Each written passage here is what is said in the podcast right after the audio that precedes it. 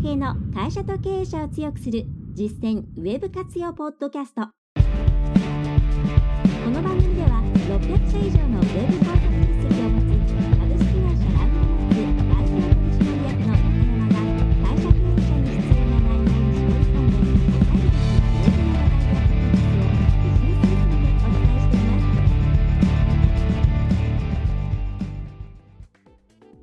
皆さんこんにちは。ラウンドナップコンサルティングの中山です。それでは本日も会社と経営者を強くする実践ウェブ活用ポッドキャストを始めていきたいと思いますのでぜひとも最後までお届け、えーお聞きいただければと思います。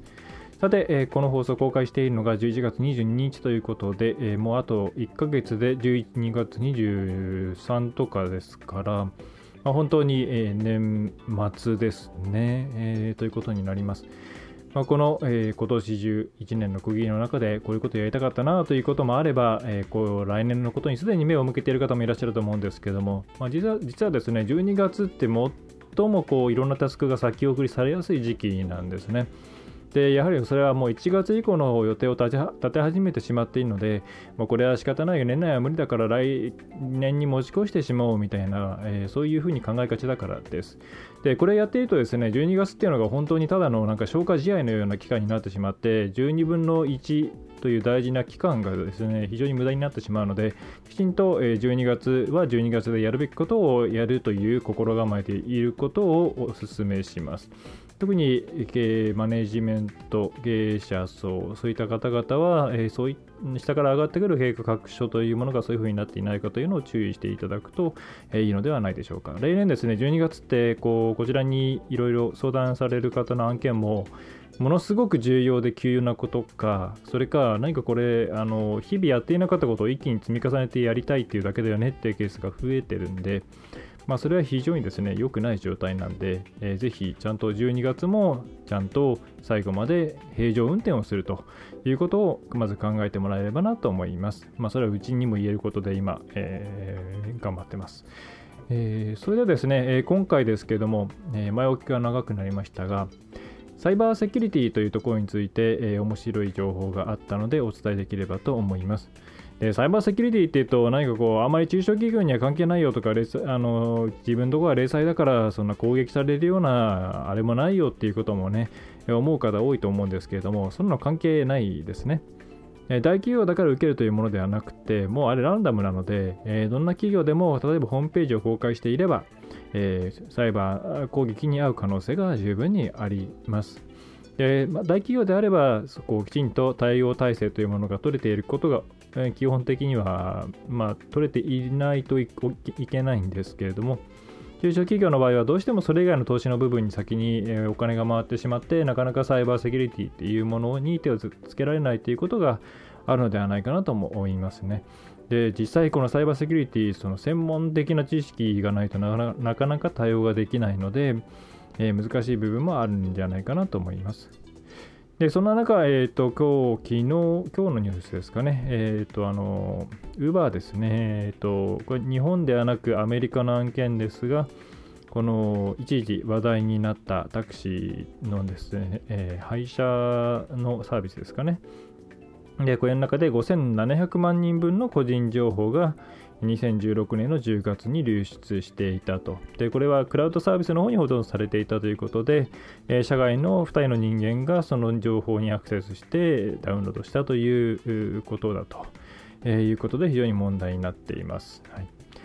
でまた、えーとですね、同じように、えーまあ、これはちょっと政治的な部分もね絡んでくるんですけれどもアメリカ政府の方から北朝鮮によるマルウェアが来るかもしれないよっていうですねアラートが発令されました。で、えーまあ、サイバー攻撃というのは非常にコスト的には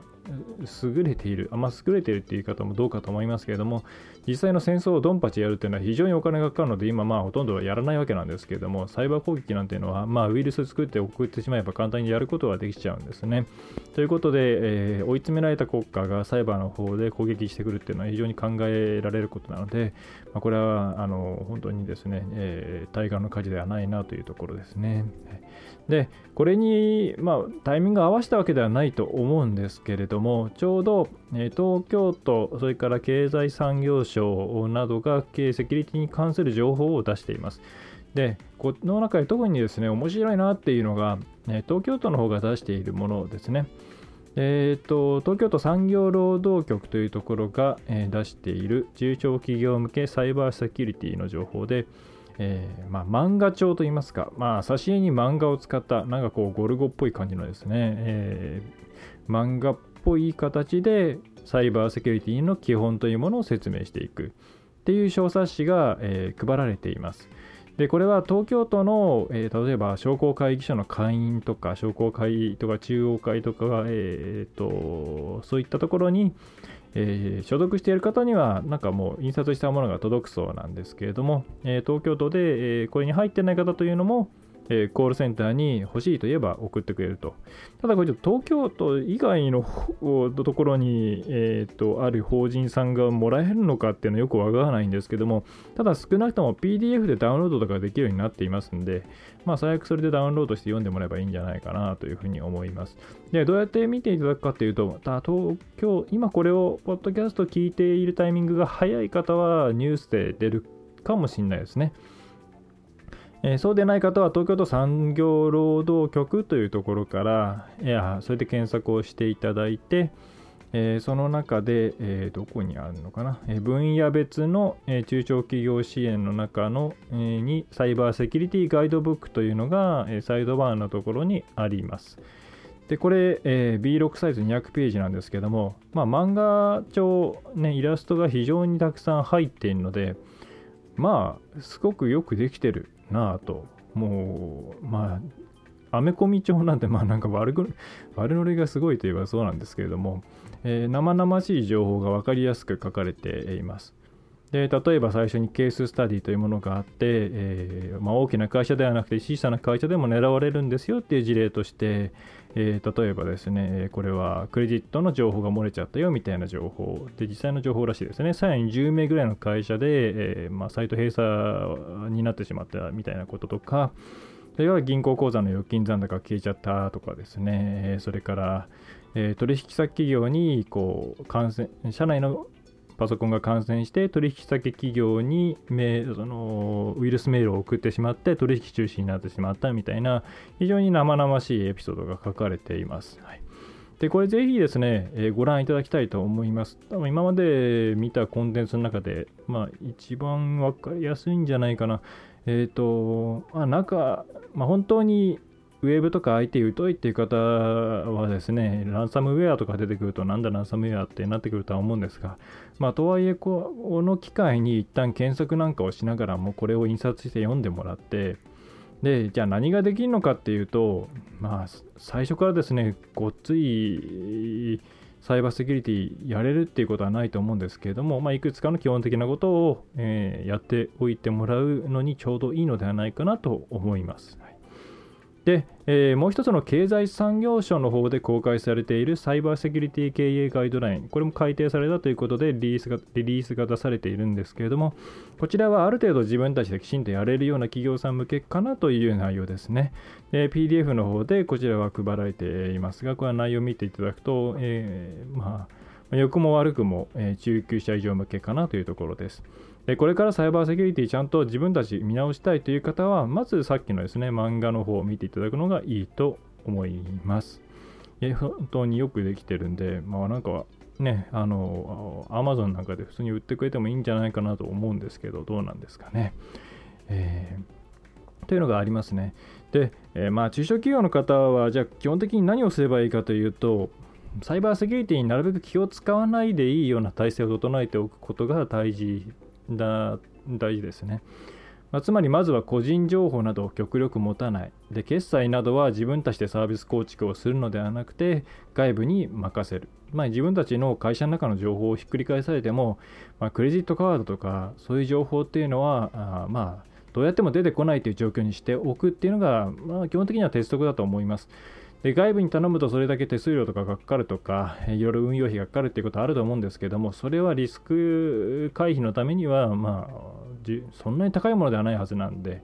えー、十分いいんじゃないかと思います。でそれから、えー、ウイルスソフトは徹底的にちょっと入れるですね。で、またこうスマートフォンを使ったものも増えていますから、でスマートフォン持ち込まれる可能性がある、会社に持ち込まれる可能性があるものについては、すべてウイルス対策をすることを徹底するということ、これ2つ目ですね。えーまあ、iPhone の iPhone のセキュリティアプリって、まあ、あるのかな、えー、あるにはあるのかもしれませんが、えー、Android、Android は本当に人によって使い方がまちまちなので、ちゃんと、セキュリティソフトを入れるっていう、えーまあ、入れてないんだったら会社でお金払うから入れてくれっていう形にした方がいいですね。私も使っているものは会社のものも含めて全部、えー、まあ、あるウイルス対策ソフトですね、Android も含めたラインナップを持っているソフトでカバーして、えー、います。というふうに、ま、持ち込まれる可能性があるもの、それから、え、ま、持ち込むものをきちんと管理するっていうのももちろん大事ですね。B, B えー、っとブリング、えー、オンデバイスでしたっけ？ブリングは Your Own デバイスかな？えー自もえ、自前のノートパソコンとか、え、それから自分の iPhone とか Android っていうのを会社の、ね、ネットワークにつないでこうアップデートしたりとか、そういうことをきちんと、え、就業規則なりですね、決まりとして、ま、禁止するものは禁止するということは大事ですし、えーと、それをチェックする仕組みも必要ですね。でそういうふうにまず持たない、それからなるべく持ち込ませないようにするっていうこと、えー、そして、えー、実際何か起きてしまった時に早期に対応できるような対応、うん、体制を整えておくっていうことが重要になります。でそのために必要なこうチェックシートみたいなものも先ほどの、えー、東京都が発行しているものの中にありますし、また窓口というものも、えー、国の方でありますので、そちらに相談していただいて、何をチェックすべきかっていうのを相談、あのーまずですね、考えていただくことっていうのは非常に重要です。初動としてすぐに何をすべきかっていうのが分かってるか分かってないかで全然その後の影響で変わってくるので、えー、被害を拡大させない、それから早く対応して自分たちはきちんとこう、まあ、誠意を持ってやってるんだよっていうことを周りに知らしめるためにも、えー、どう初動としてどういうことを行うべきかっていうのをきちんと明文化して、えー、各部署に通達して、え、徹底しておくという感じですね。えこの辺りをまず最低限始めてみてはいかがでしょうか。結構いろいろなところのお話を伺うと、その個人の持ち物が自由にですね、持ち込めてしまっていたり、それからウイルスソフトというものもパターンファイルがすごくアップレアップデートされていなくて古いものであったり、あるいは、えー、何ですかね、えー、っと、実際、その難しいから、えー、いいやと思っている。で、都合よくですね、自分たちのとこにはまあ別にそんな攻撃が来ないだろう、大した企業じゃないんだからみたいに思ってしまっている。えー、そういう、えー、まあ、楽観的な状況が続いている、えー、ところが多いですけれども、実際にそういうところが結構ですね、えウェブサイトの改ざん被害とかに遭っちゃったりしています。で私も過去に何度かですね、えウェブサイトがえー、マルウェアに感染してしまったというふうに Google が出たとか、えー、それから、えー、メールソフトの動きがおかしいから見てくれみたいなことで、まあ、あの私が直接直せるものとしては、ワードプレス直してあげたりとかっていうことをやりましたし、それ以外についてはセキュリティの専門家の方を、ね、お願いしてですね、え全部見てもらったりしてことがありますけど、まあ、やっぱりですね、まあ、企業として今ちゃんとやらないと、そのセコムを置くという同じことと同じレベルで、サイバーの方も考えていかなきゃいけない、ね、時代になっています。まあ、本当に一つ何かミスをするだけで、えー、その企業の信頼がガタ落ちして、まあ、最悪企業が潰れてしまうということもあります。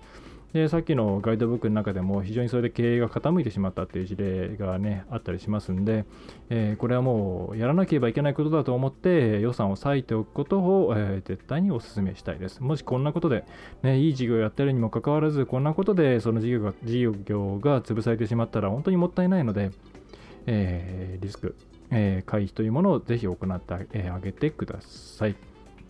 まあ、不自由さが増えると中の、ね、社員の方から文句が出たりとかもあるとは思うんですけども、まあ、ウェブサイトの閲覧制限とかも含めて、まあ、とはいえ会社がなくなったらどうしようもないわけですからきちんと行っていってください、まあ、よく持ち込み USB メモリなんてのはね、えー、危険だったりしますよね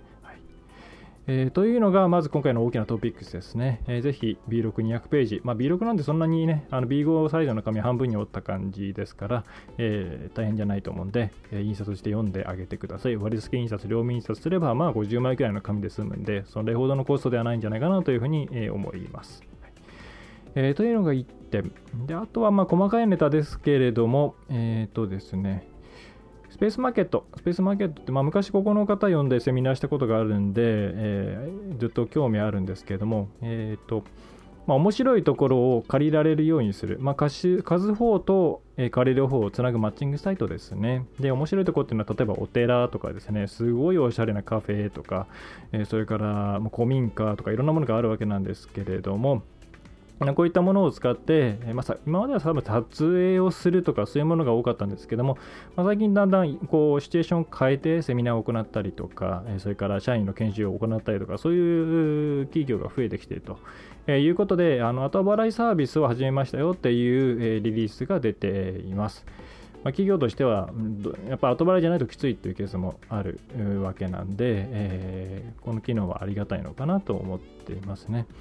で確かえー、とクラウドワークスとかあっちの方も後払い機能を追加したということがある、うん、その辺を考えるとやっぱり大事なんだろうなと思います。まあまあね、サービス提供側としてはいろいろこう後払いなんで、まあ、売りかけになっちゃうんでいろいろあっていうのはあるとは思うんですけれども、まあ、使いやすくなって、いますと。スペースマーケット、まあ、残念ながら私もまだ一回も使ったことはないんですけれども、何かこう、ちっちゃいイベントとかやろうと思ったら、ここどっか使えるとこないかなって探すなら、まずここ見ようかなというふうに思ってます。あの本当に面白いですし、あと、まあ、やっぱり物件としてはどうしても地地方というより都市に偏ってしまうんですけれども、まあ、あと、こうアクセスが悪いっていう場所も含めて、えースペースとして、えーいろいろ登録されているんで、まあ、どれだけ使えるかっていうのはあるんですけどもあのなかなか普通のうんうんと会議室なんかではやれないようなことができたりもするんで、ぜひこれあのスペースマーケットで検索して見ていただくと面白いんじゃないかなと思います。ね、法人のスペース利用数っていうのはだいたい2年で10倍以上になってるっていうことなんで、えーそういうのに慣れたスペースもたくさん増えているとは思います。はいかなりシチュエーションというものはそこにいる人の気持ちに影響しますので、えー効果的に場所というものを使いこなすことができればかなり影響力を増すことができるのではないでしょうか。えーというのが2つ目ですね。まあ、あとは本当に細かいですが、まあ、小さいネタですけども、Amazon が容量無制限のストレージをやめちゃったとかですね、まあ、上限1テラとかいうふうになりましたと。まあ、こういう流れは仕方ないでしょうね。えーまあ、Google のドライブの方も値上げしたり、それから、まあ、すごく昔の話になりますけども、ずっと私も使っているフリッカーっていう、えー、と写真と動画の保存サービスっていうものも無制限だったのが、ある時境にですね、容量制限がつきましたっていうところですね。えーがあります。で、まあ、あとはサービスが終わっちゃう系だと最近やっぱサイボズライブが終わっちゃったの大きいですね。えーまあ、終わるといってもあと1年半ぐらいあるわけなんですけども、どこに移行するのかっていうのは、ねゆっくり考えていかなきゃいけないですが、まあ、やっぱり会社としてきちんとこう長く使っていく場合には、長く続きそうかっていうのは非常に重要な参考基準、えーえー選定基準です。で特に無料サービス系っていうのはいつ終わってもですね文句が言えないわけなんで、まあ、少しでもいいんで大事なものっていうのはお金を払ってそしてずっとちゃんと運営してくれそうなものを探していくっていう姿勢を取っておくことが、え重要です。はいえーというところですね、まあ、今回あまりマーケティングのネタはありませんでしたがシステム系のネタとそれから、えーイベントあとは、えーそうですね、えー利用サービスなどの話でした。まあ、ぜひ本当にさっきのサイバーセキュリティブックは読んでみてください。はい、というところで、あとはこちらのお知らせとしては、今、えーまあ、本を書いていますね。本書きながら普通の仕事も回しているんで、まあ、なかなかしんどいですけれども、えー本はもう何回読んでもなんかダメな気がするというですね、まあ、自分のこうライティング能力のなさを痛感する部分が大きいんですが、えーなんとか、まあ、もしかしたらちょっと私がスピードが遅いんで、えー年始になっちゃうかもしれないんですけども、えーその時には皆さんに、えお買い上げいただけると嬉しいなと思っています。えーそんなとこですかね。はい。えーそれでは今回のポッドキャストは以上になります、えー急に寒くなって風邪をひかれる方も多いんじゃないかと思いますのでお体に気をつけて、えーきちんとパフォーマンスを最後まで、えぶつけて、え良い年末を迎えられるようにしていただければと思います。それでは最後までお聞きお聞きいただきましてありがとうございました。ラウンドナップコンサルティングの中山がお送りいたしました。